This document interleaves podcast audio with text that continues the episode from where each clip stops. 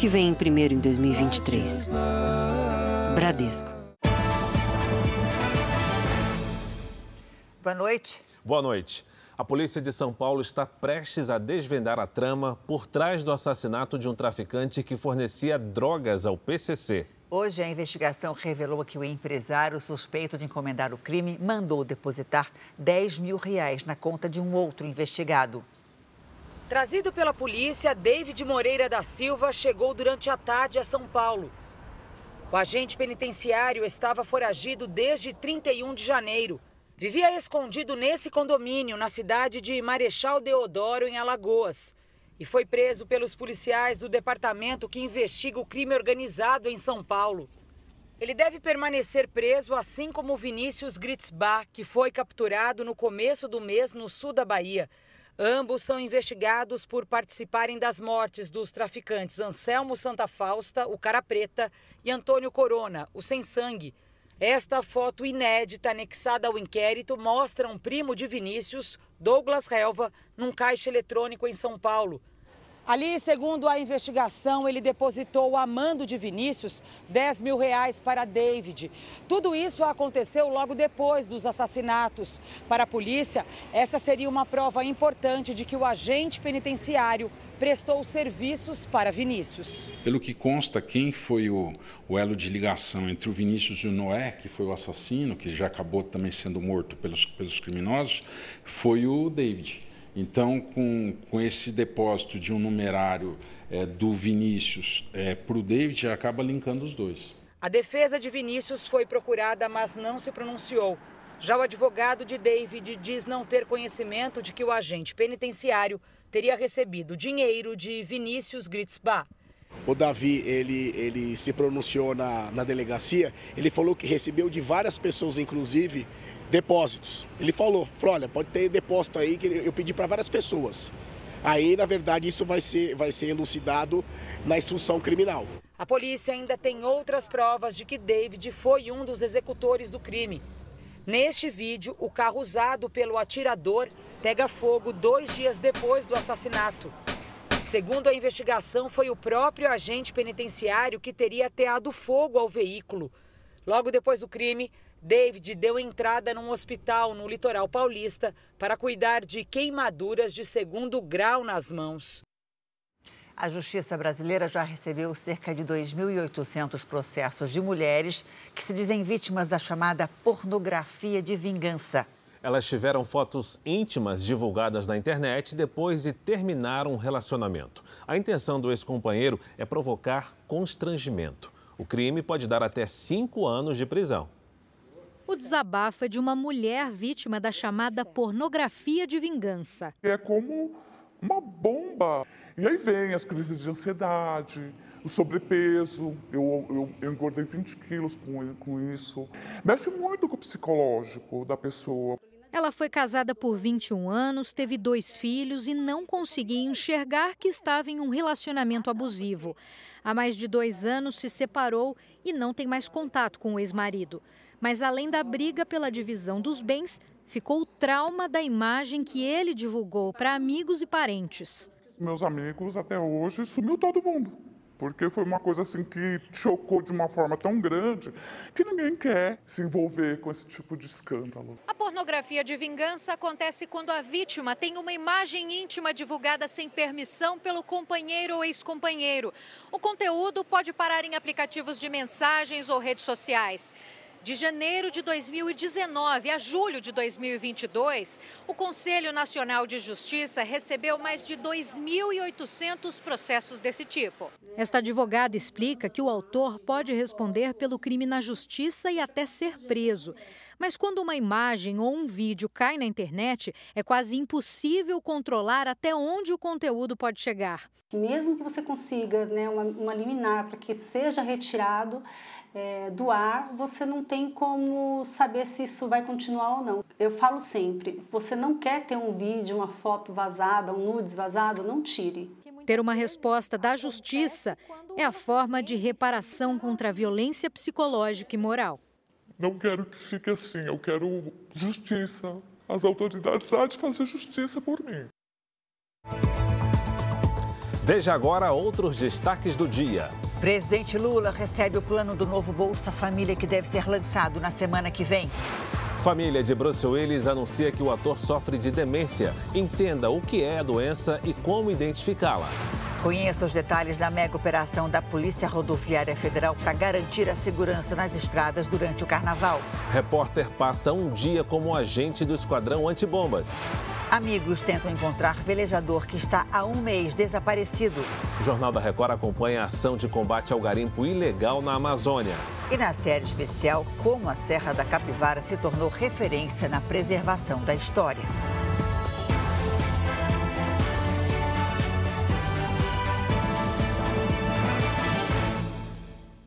Oferecimento: cartões Bradesco, muito mais benefícios.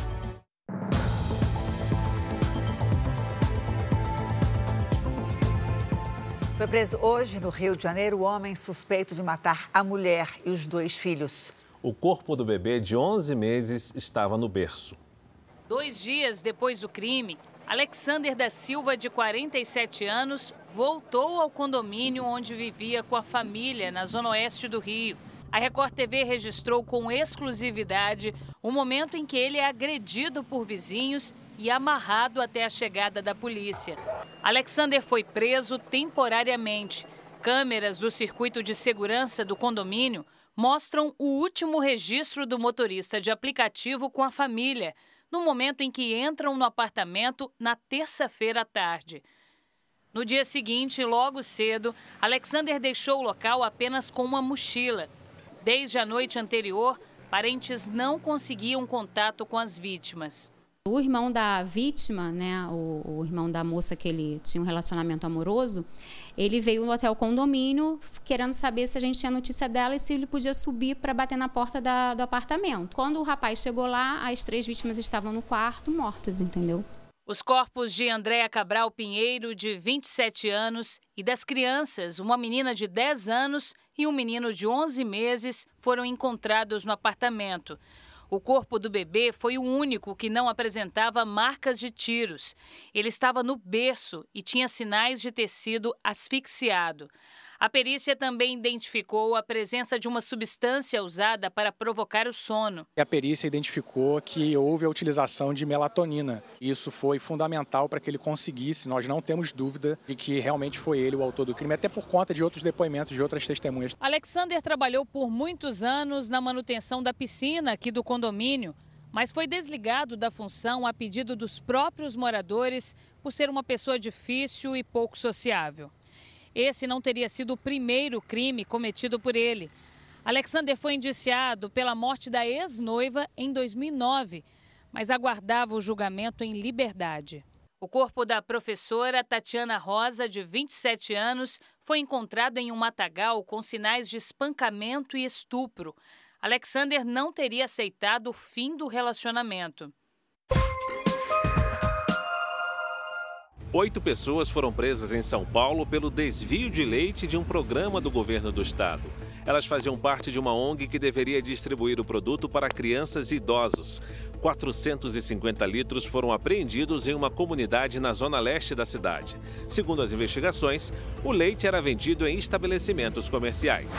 Três pessoas ficaram feridas no incêndio no hospital de base do Distrito Federal. Segundo os bombeiros, o fogo começou após um curto-circuito durante a manutenção no quadro de energia do pronto-socorro. As vítimas sofreram queimaduras e passam bem. A energia no local já foi estabilizada. O zagueiro Felipe Sampaio, do Botafogo, desmaiou durante o clássico contra o Vasco no Maracanã. A partida foi interrompida, mas logo depois ele recuperou a consciência. O jogador foi encaminhado para um hospital onde passou por exames. A Polícia Rodoviária Federal montou uma mega operação para garantir a segurança nas estradas durante o feriado de carnaval. Todo o efetivo que passa de 13 mil policiais foi deslocado principalmente para os acessos às cidades turísticas. Carlos Eduardo é caminhoneiro e vai rodar mais de mil quilômetros para passar o carnaval com a família em São Paulo. A preocupação é 200 mil vezes maior, né? E quando você está transportando carga, é só a sua vida que está ali. Aqui não, aqui é a vida da minha família. Mais de 45 milhões de brasileiros devem viajar no feriado prolongado. O número de acidentes nas estradas neste período aumentou de 2021 para 2022. Por isso, desta vez, a Polícia Rodoviária Federal colocou todo o efetivo na fiscalização. São mais de 13 mil policiais com o objetivo de garantir a segurança de motoristas e motociclistas. Estamos fazendo já uma grande operação para justamente não deixar, não permitir que esses, esse número de aumento de fluxo represente um aumento do, do número de acidentes. O efetivo será distribuído nos 75 mil quilômetros de rodovias federais, principalmente nos trechos que dão acesso às cidades turísticas. No caso da embriaguez ao volante, que é um ponto de atenção da Polícia Rodoviária Federal, a prisão em flagrante daqueles motoristas que estejam dirigindo alcoolizados e colocando em risco a segurança viária. E durante o carnaval, cerca de 5 milhões e meio de veículos devem deixar a cidade de São Paulo em direção ao litoral. O Leandro Estoliari está na rodovia dos imigrantes e acompanha o movimento. Leandro, boa noite. Como é que está a situação por aí nesse exato momento? Oi, Fara, boa noite. Boa noite, Janine.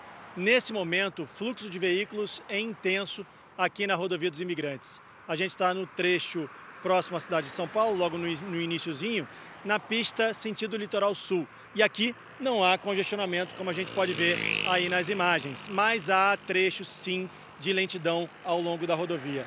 A Ecovias, empresa que administra o sistema Anchieta Imigrantes, espera que cerca de 570 mil veículos saiam de São Paulo em direção à Baixada Santista. Por causa do grande movimento nas rodovias, será implantada uma operação especial com sete pistas para descer sentido litoral, e três pistas para subir.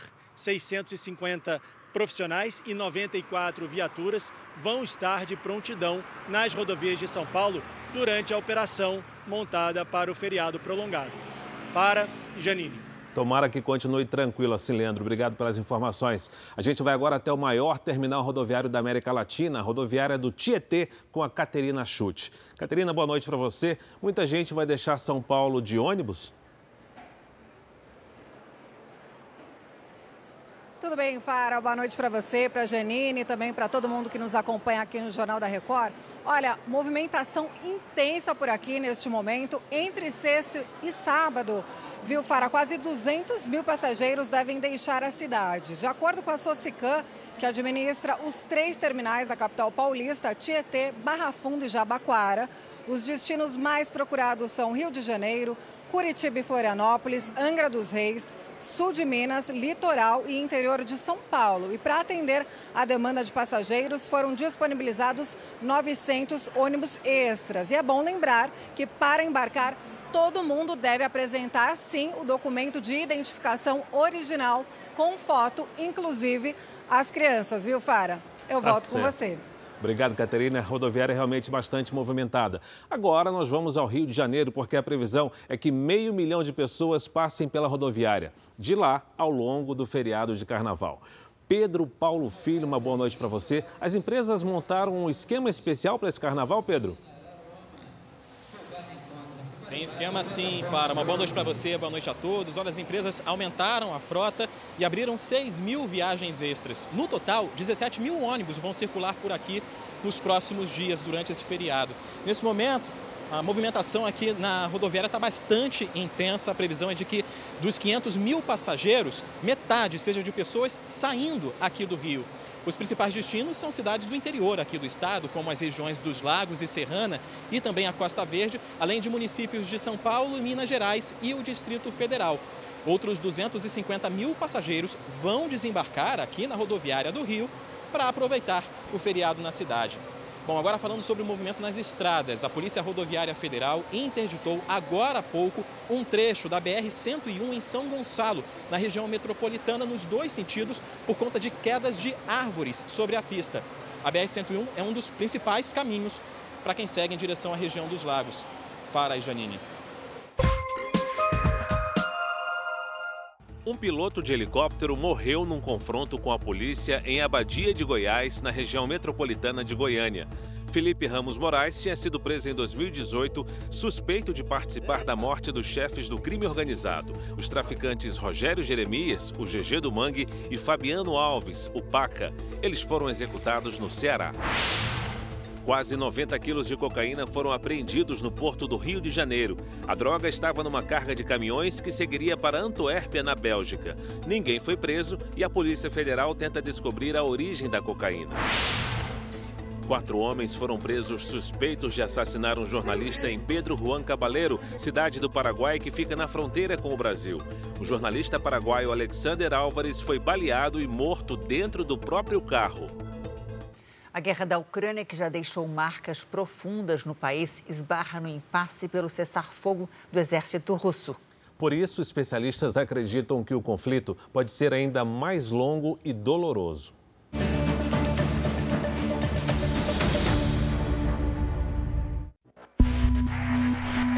Se nós pegarmos a fotografia do momento, a tendência é que a guerra se prolongue por um bom tempo.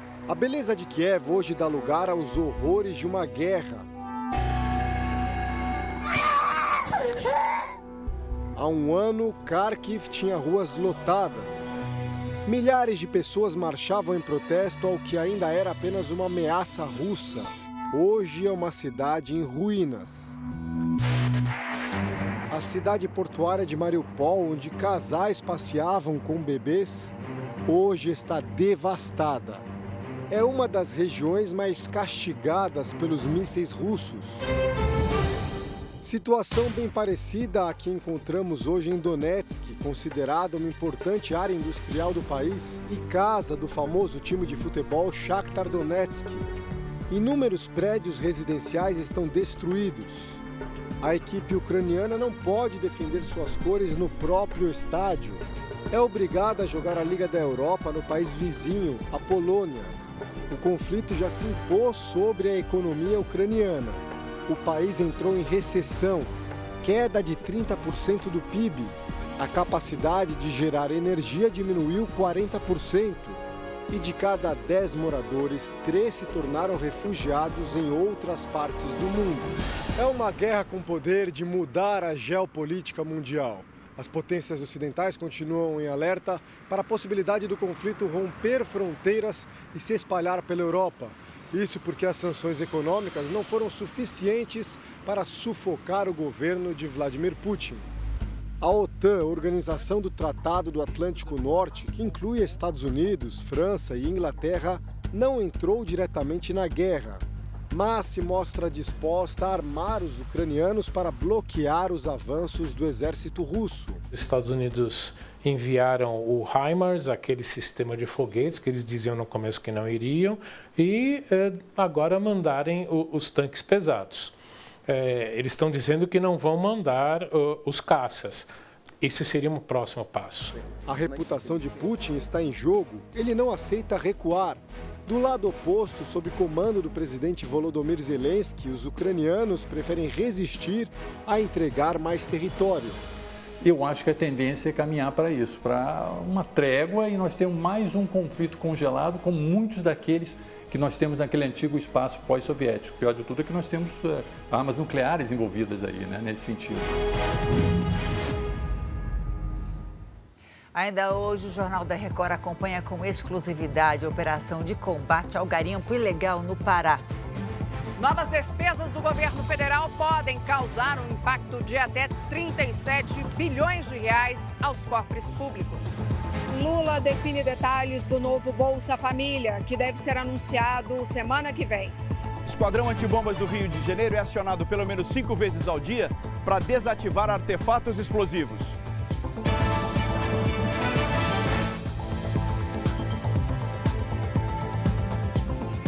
Plano do novo Bolsa Família foi entregue hoje ao presidente Lula. Famílias com renda mensal de até 210 reais por pessoa terão direito ao benefício de 600 reais por mês, além de 150 reais por criança até seis anos. O presidente Lula passou o dia no Palácio da Alvorada e todas as agendas do Planalto foram transferidas para a residência oficial. No meio da tarde, Lula viajou para a Bahia. Ele passa o carnaval na base naval de Aratu, mais cedo, o dia foi dedicado a discutir o novo Bolsa Família, que deve ser anunciado na semana que vem.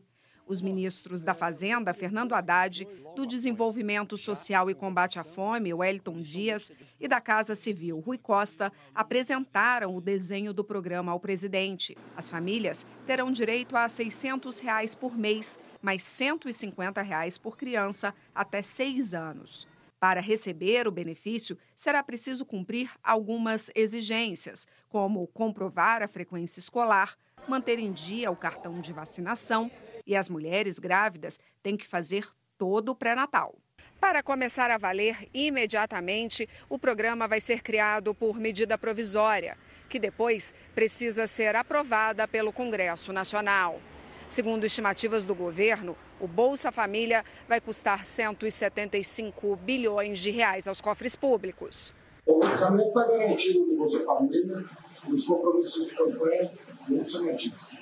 Outra medida que também é promessa de governo de Lula deve ser anunciada na próxima semana. O Desenrola vai refinanciar dívidas de até 5 mil reais para quem ganha até dois salários mínimos. Para cobrir a inadimplência, os bancos vão contar com um fundo garantidor, que será custeado com recursos do Tesouro Nacional. 100 milhões de brasileiros devem ser beneficiados. A Controladoria Geral da União investiga se o cartão de vacinação do ex-presidente Bolsonaro foi adulterado. A CGU confirmou que encontrou um registro de vacinação contra a Covid-19 em nome de Bolsonaro. A vacinação teria ocorrido em São Paulo no dia 19 de julho de 2021. A investigação sobre a veracidade da informação corre em sigilo e começou no fim do governo Bolsonaro. O ex-presidente declarou mais de uma vez que não se vacinou contra a Covid-19. O presidente do Tribunal Superior Eleitoral, Alexandre de Moraes, determinou o desbloqueio das contas do Partido Liberal. O partido foi condenado ao pagamento de multa de 22 milhões e 900 mil reais por contestar a vitória de Lula nas eleições para presidente no ano passado. Hoje, Moraes confirmou que o PL pagou a multa e desbloqueou os 2 milhões e meio de reais que estavam retidos na conta do partido. Veja a seguir, na série especial, a importância histórica da Serra da Capivara, um parque que se tornou referência mundial. Com o aumento do limite de isenção, 13 milhões de brasileiros vão deixar de pagar imposto de renda. 50 mil prédios podem estar condenados e têm que ser demolidos na Turquia.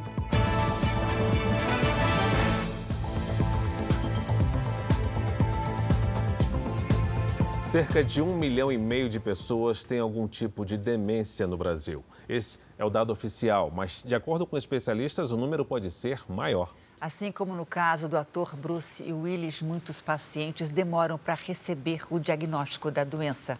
Aos 67 anos, o ator já havia pausado a carreira em março do ano passado, depois de receber o diagnóstico de afasia, distúrbio que afeta a capacidade de comunicação.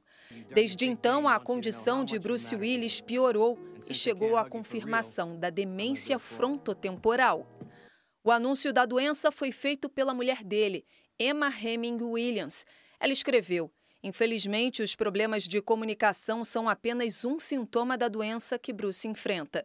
Embora isso seja doloroso, é um alívio finalmente ter um diagnóstico claro.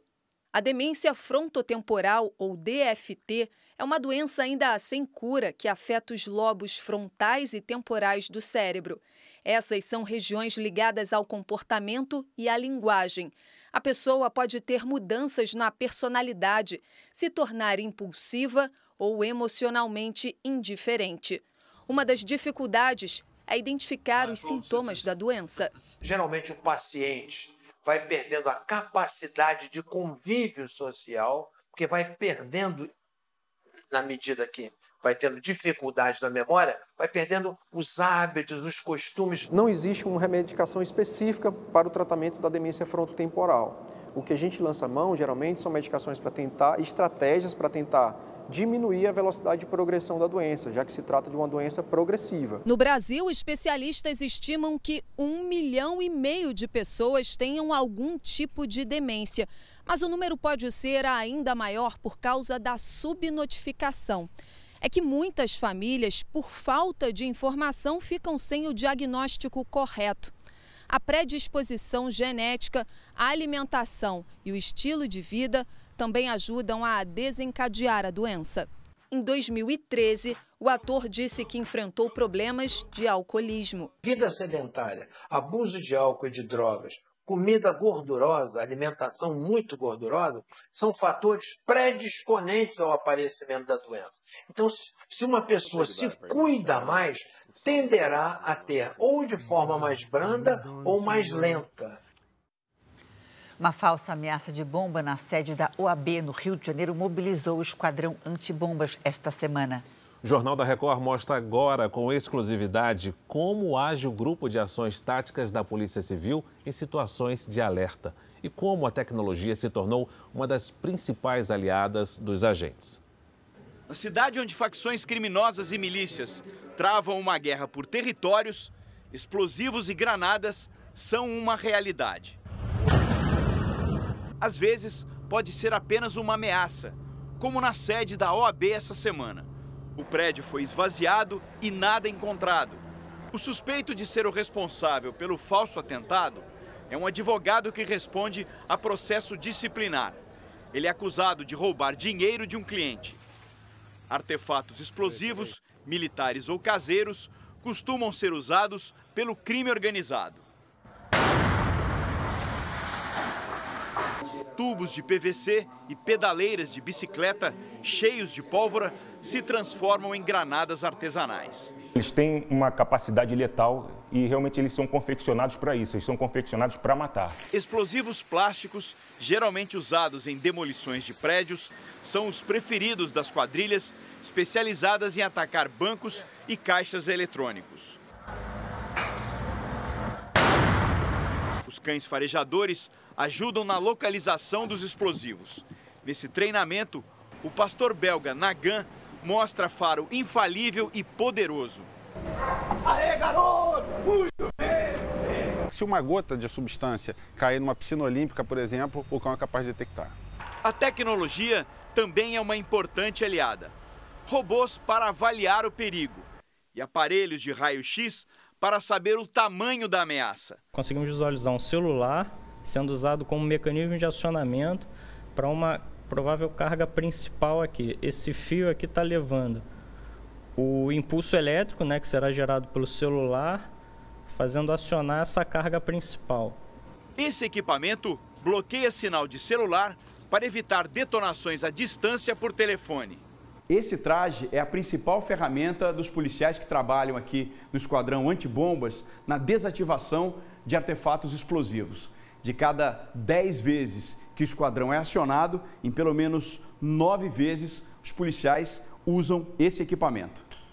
Com a ajuda de dois explosivistas, como o pessoal do esquadrão é chamado, eu vesti a roupa especial, que pesa 40 quilos e limita os movimentos. Eles me ensinaram que primeiro se coloca uma, uma pé na frente, a outra atrás, ajoelha, e para eu chegar no artefato eu tenho que esticar mais a perna, para poder manipular o artefato. A roupa pesada protege o policial contra estilhaços numa eventual explosão e também contra as ondas de choque e calor.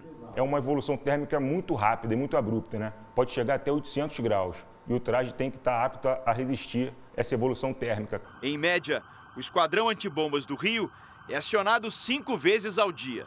São quase duas mil ocorrências por ano. O volume de artefato explosivo na mão dos criminosos, você não encontra isso em nenhuma cidade em paz aí pelo mundo, né? É, você só encontra isso em cidades que estão em guerra declarada. A nossa próxima reportagem também é exclusiva e mostra a operação de combate ao garimpo ilegal no Pará. Agentes do Instituto Chico Mendes e da Força Nacional destruíram acampamentos e maquinário que estavam em áreas de proteção ambiental. Fumaça e destruição. No meio do rio Jamanchim, uma draga clandestina usada por garimpeiros é incendiada. O trabalho faz parte da Operação Pariate, ou Combate ao Inimigo, no idioma dos indígenas Munduruku.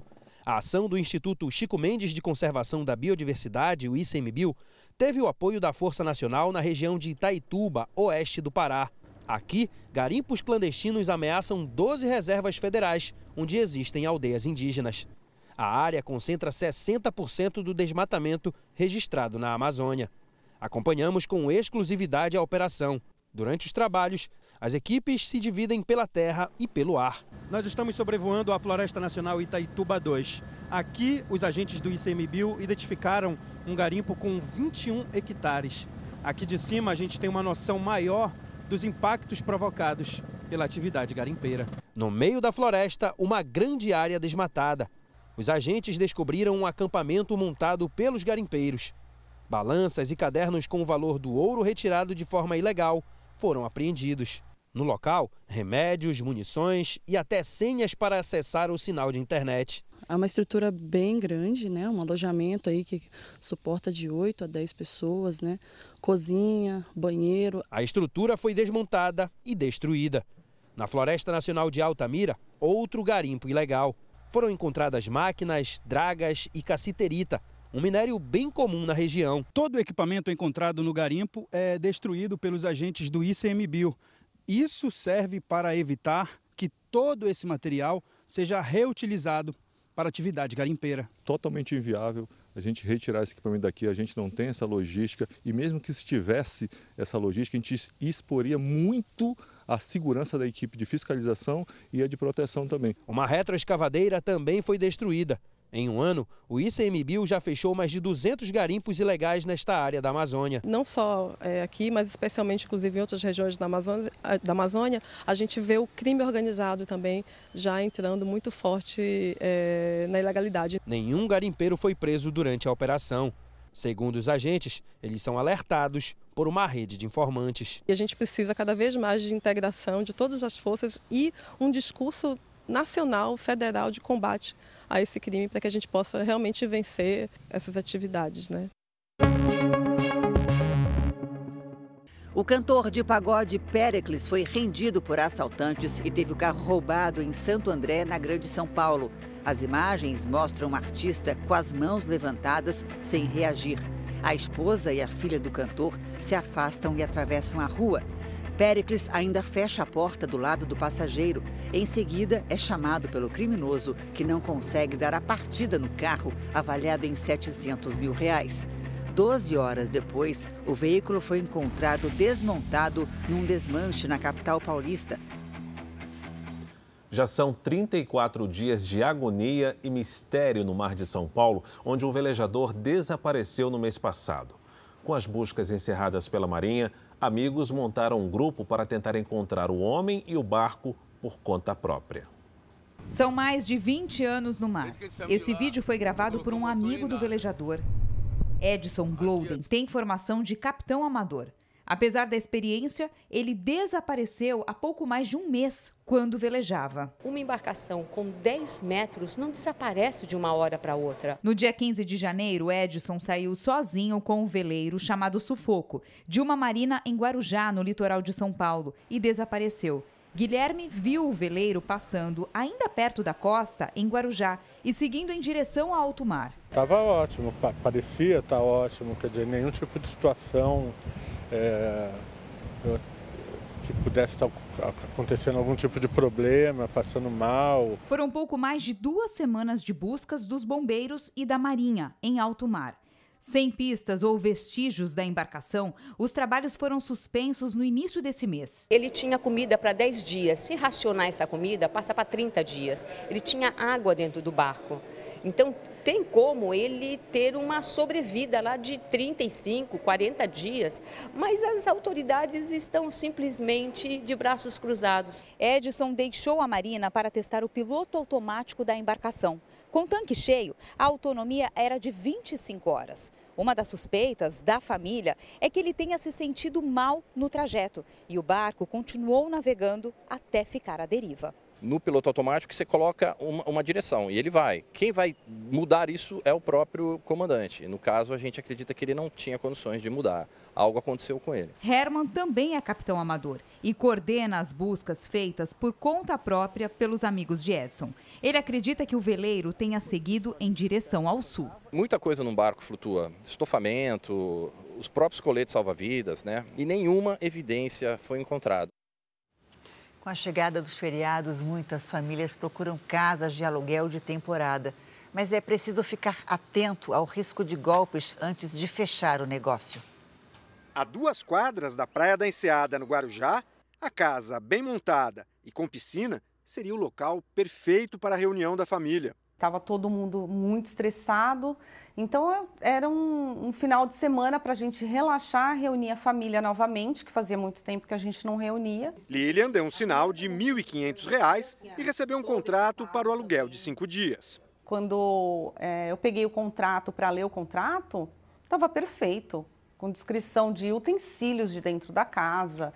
E, e assim, não foi só foto in, é, externa da casa, né? Tinha foto interna, né? Como se fosse realmente tudo muito real. A casa existe, mas o aluguel era um golpe. E infelizmente, como diz o meu chefe, em vez de a gente cair na folia, nós caímos no golpe. O anúncio da casa foi encontrado pela filha da Lilian em um grupo de aluguel de imóveis de temporada de uma rede social. É um lugar muito propício para esse tipo de golpe. O grande problema é a identificação da veracidade dos dados daquela pessoa, especialmente se ela existe, aquele perfil é verdadeiro ou não. E esse é o grande problema hoje. Então, sem sombra de dúvidas, estamos falando de uma falha já na própria segurança das plataformas hoje. Alguns cuidados são importantes na hora de fechar um negócio pela internet. Evitar as redes sociais e sites de vendas gerais. Usar sempre plataformas especializadas em aluguéis. Visitar o imóvel ou, se não for possível, fazer uma chamada de vídeo com o locador dentro do local que será alugado. Desconfiar de preços muito abaixo do mercado. Analisar documentos do imóvel, como o IPTU, o especialista em direito do consumidor explica que também é importante checar se o depósito será feito em nome da mesma pessoa que consta no contrato como locador. Pois se porventura houve alguma transferência, Pix, para uma conta que você observou que aquela conta também foi aberta com dados falsos, documentos falsos, você pode falar até na responsabilização da instituição bancária. O anúncio do governo federal sobre ampliar o limite de isenção do imposto de renda vai gerar um impacto de 16 bilhões de reais aos cofres públicos. A medida livra da mordida do leão quem recebe até dois salários mínimos.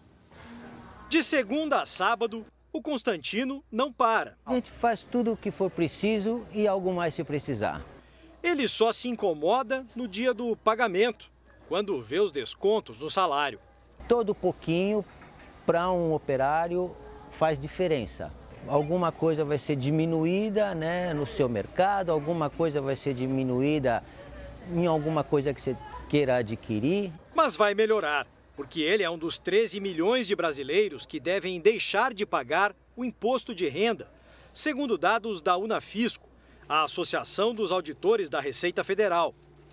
O teto de isenção vai passar de R$ 1.900 para R$ 2.640, o equivalente a dois salários mínimos, com o reajuste anunciado pelo governo, que passa a valer em 1 de maio. A última correção na tabela do imposto de renda foi em 2015. Se ela tivesse sido reajustada todos os anos, de acordo com a inflação, segundo a Associação dos Auditores da Receita Federal, a isenção hoje seria para quem ganha até R$ 4.700. Mas sem a correção, o resultado foi que ao longo dos anos, Muitos trabalhadores que antes eram isentos, ao terem reajustes salariais, mesmo ganhando pouco ainda, começaram a pagar o imposto. Na campanha eleitoral, o então candidato Lula prometeu que elevaria o limite de isenção para 5 mil reais. Agora diz que o aumento será feito de forma gradual. Este advogado diz que a atual tabela do imposto, sem correção integral da inflação, não é justa com os mais pobres.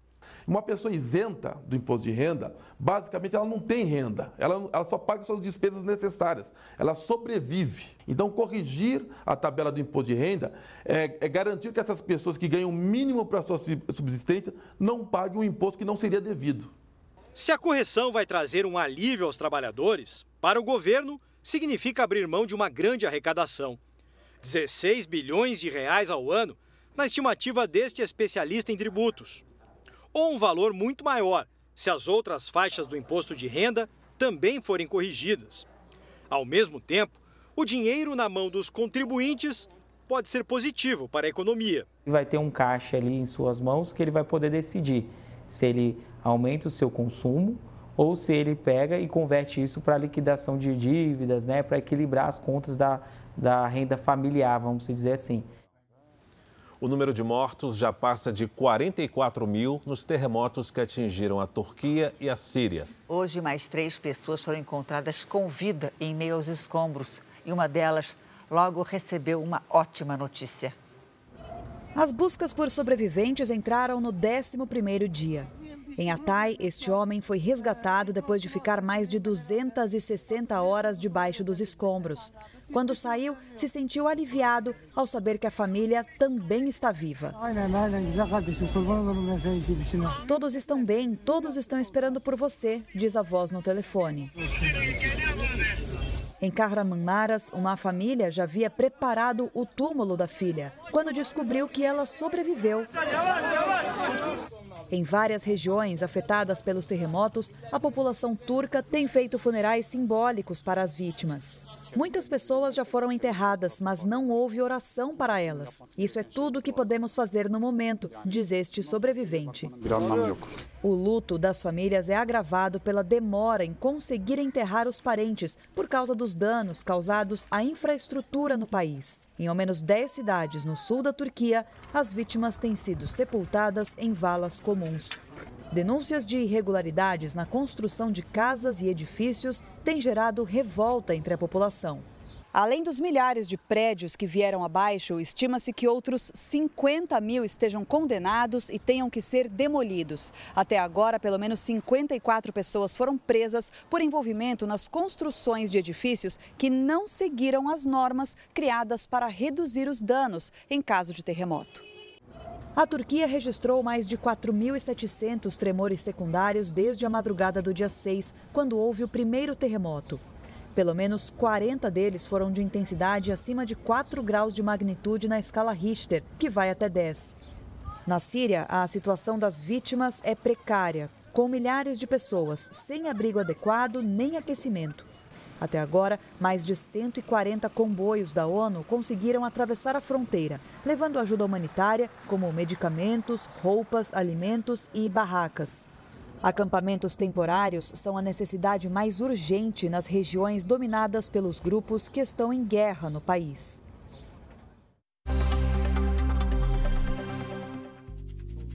A Justiça da Espanha adiou a decisão sobre a liberdade provisória de Daniel Alves para a semana que vem.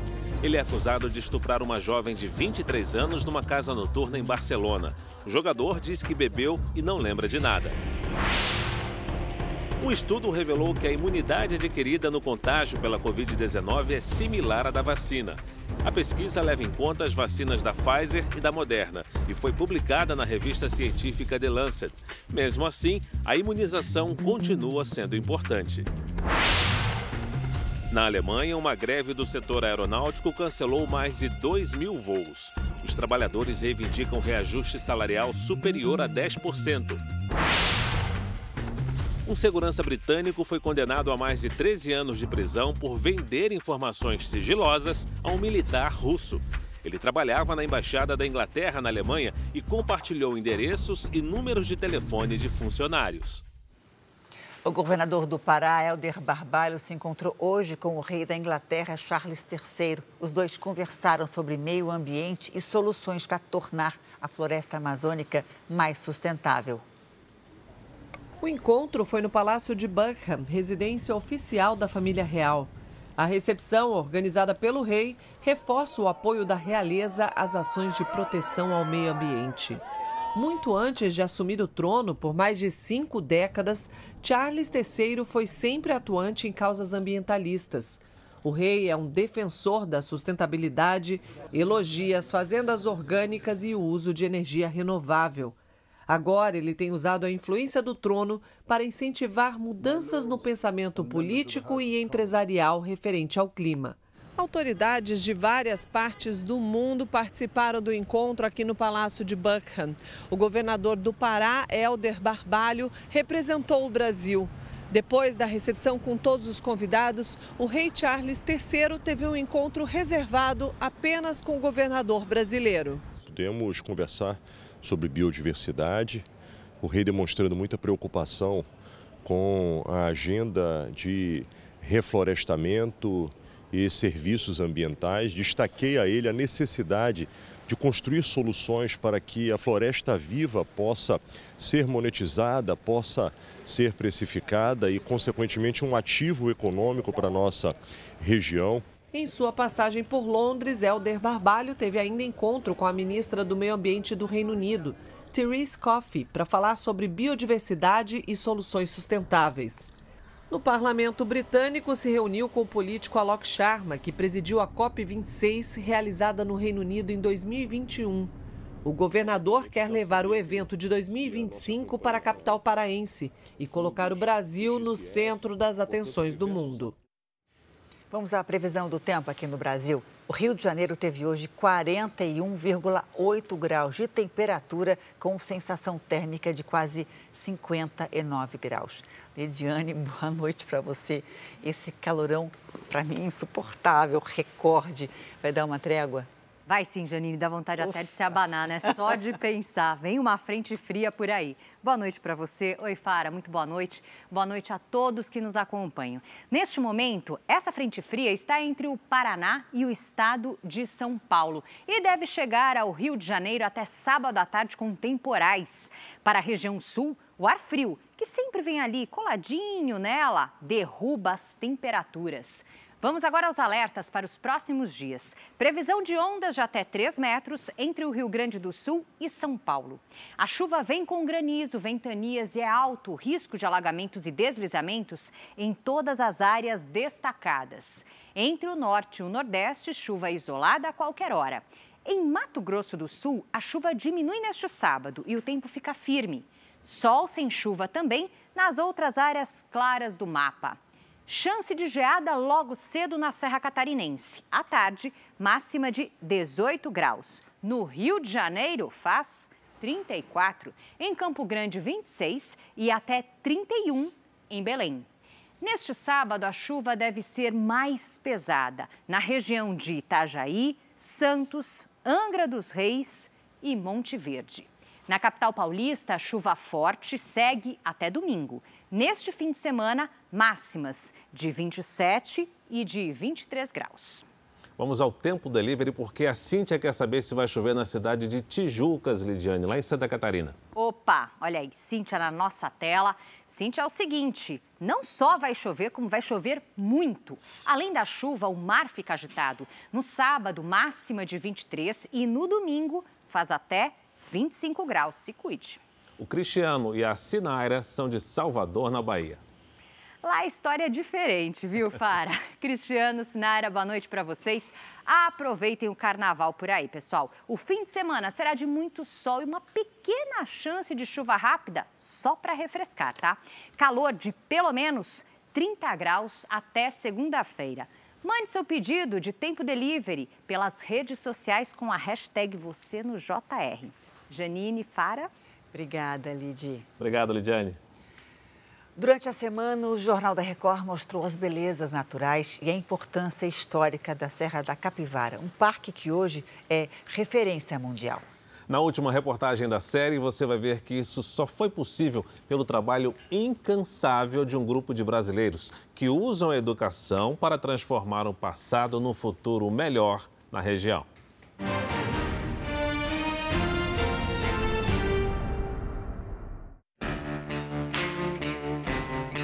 Durante cinco décadas, Nied Guidon e seus companheiros de jornada lutaram pela criação e conservação do parque. Nesse período, encontraram, enfrentaram e venceram resistências de lideranças locais. Alguns políticos nunca entenderam nada disso, né? Achavam e diziam que não tinha nenhuma importância, que era um trabalho dos bichos que moravam aqui antes. Que eles chamavam os homens pré-históricos de bichos. Quando o Parque Nacional da Serra da Capivara foi criado, aproximadamente 400 famílias viviam dentro dos limites da área de proteção integral, a maioria em casas de pau a pique, como essa aqui, feitas de madeira, barro e pedras, e aproveitando o abrigo natural das rochas. Essas pessoas foram despejadas e realocadas para outras áreas. E aí surgiu um impasse. Como um parque que se importava tanto com a pré-história ia ignorar a história recente dos povos da região. Tem algumas pessoas, principalmente os mais novos, que vê que foi importante, que gerou renda, gerou até uma melhoria de vida, vamos dizer assim, para o pessoal, que a vida era bem difícil naquela época. Mas tem outras pessoas que são os mais antigos que vê até hoje o parque como uma coisa ruim. Esta ONG criou um centro de pesquisa em memória dos povos da Serra da Capivara e tem atividades extracurriculares lúdicas para os estudantes da região, que aprendem a importância de ter o parque tão pertinho. Porque eu tenho um sonho de um dia, quando eu tiver mais velha, trabalhar no parque. E o que, que você vai querer ser no parque? Guia. Guia? Por que você acha que ser guia é legal? É porque eu tenho muito orgulho de ter o parque na minha cidade. As crianças também têm aulas de vida com os mais velhos. Dona Maria celebra com alegria e sabedoria os 101 anos de idade. Eu nunca bebi bebida nenhuma, nunca fumei. Só dancei muito quando eu era moça de 15 anos.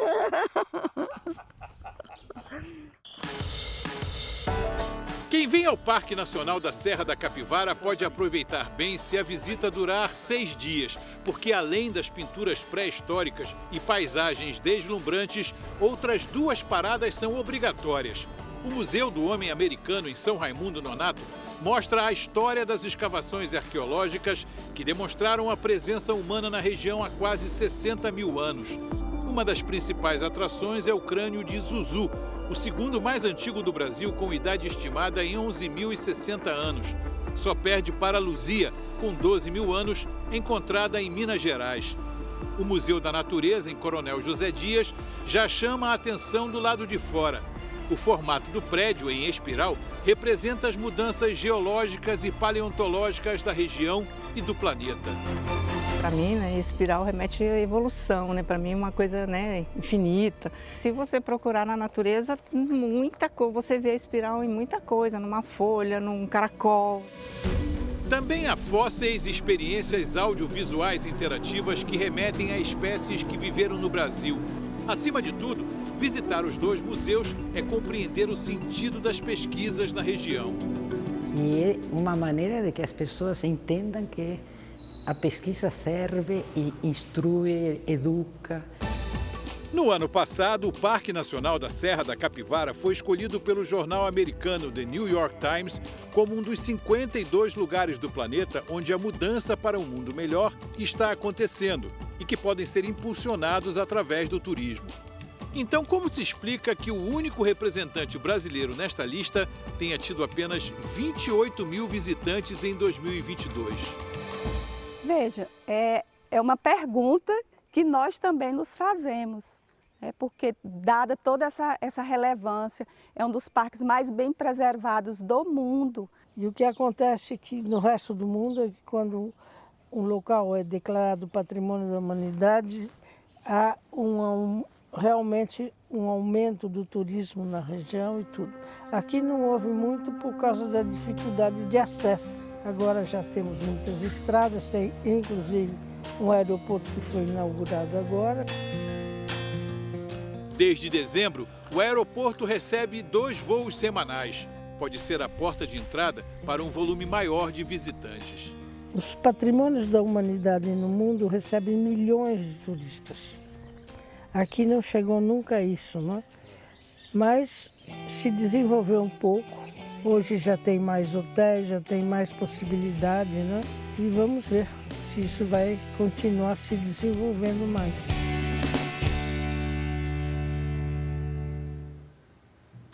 Essa edição termina aqui e à meia-noite e meia tem mais Jornal da Record. Agora com a novela Jesus e logo depois de Vidas em Jogo tem A Cor de um Crime na Supertela.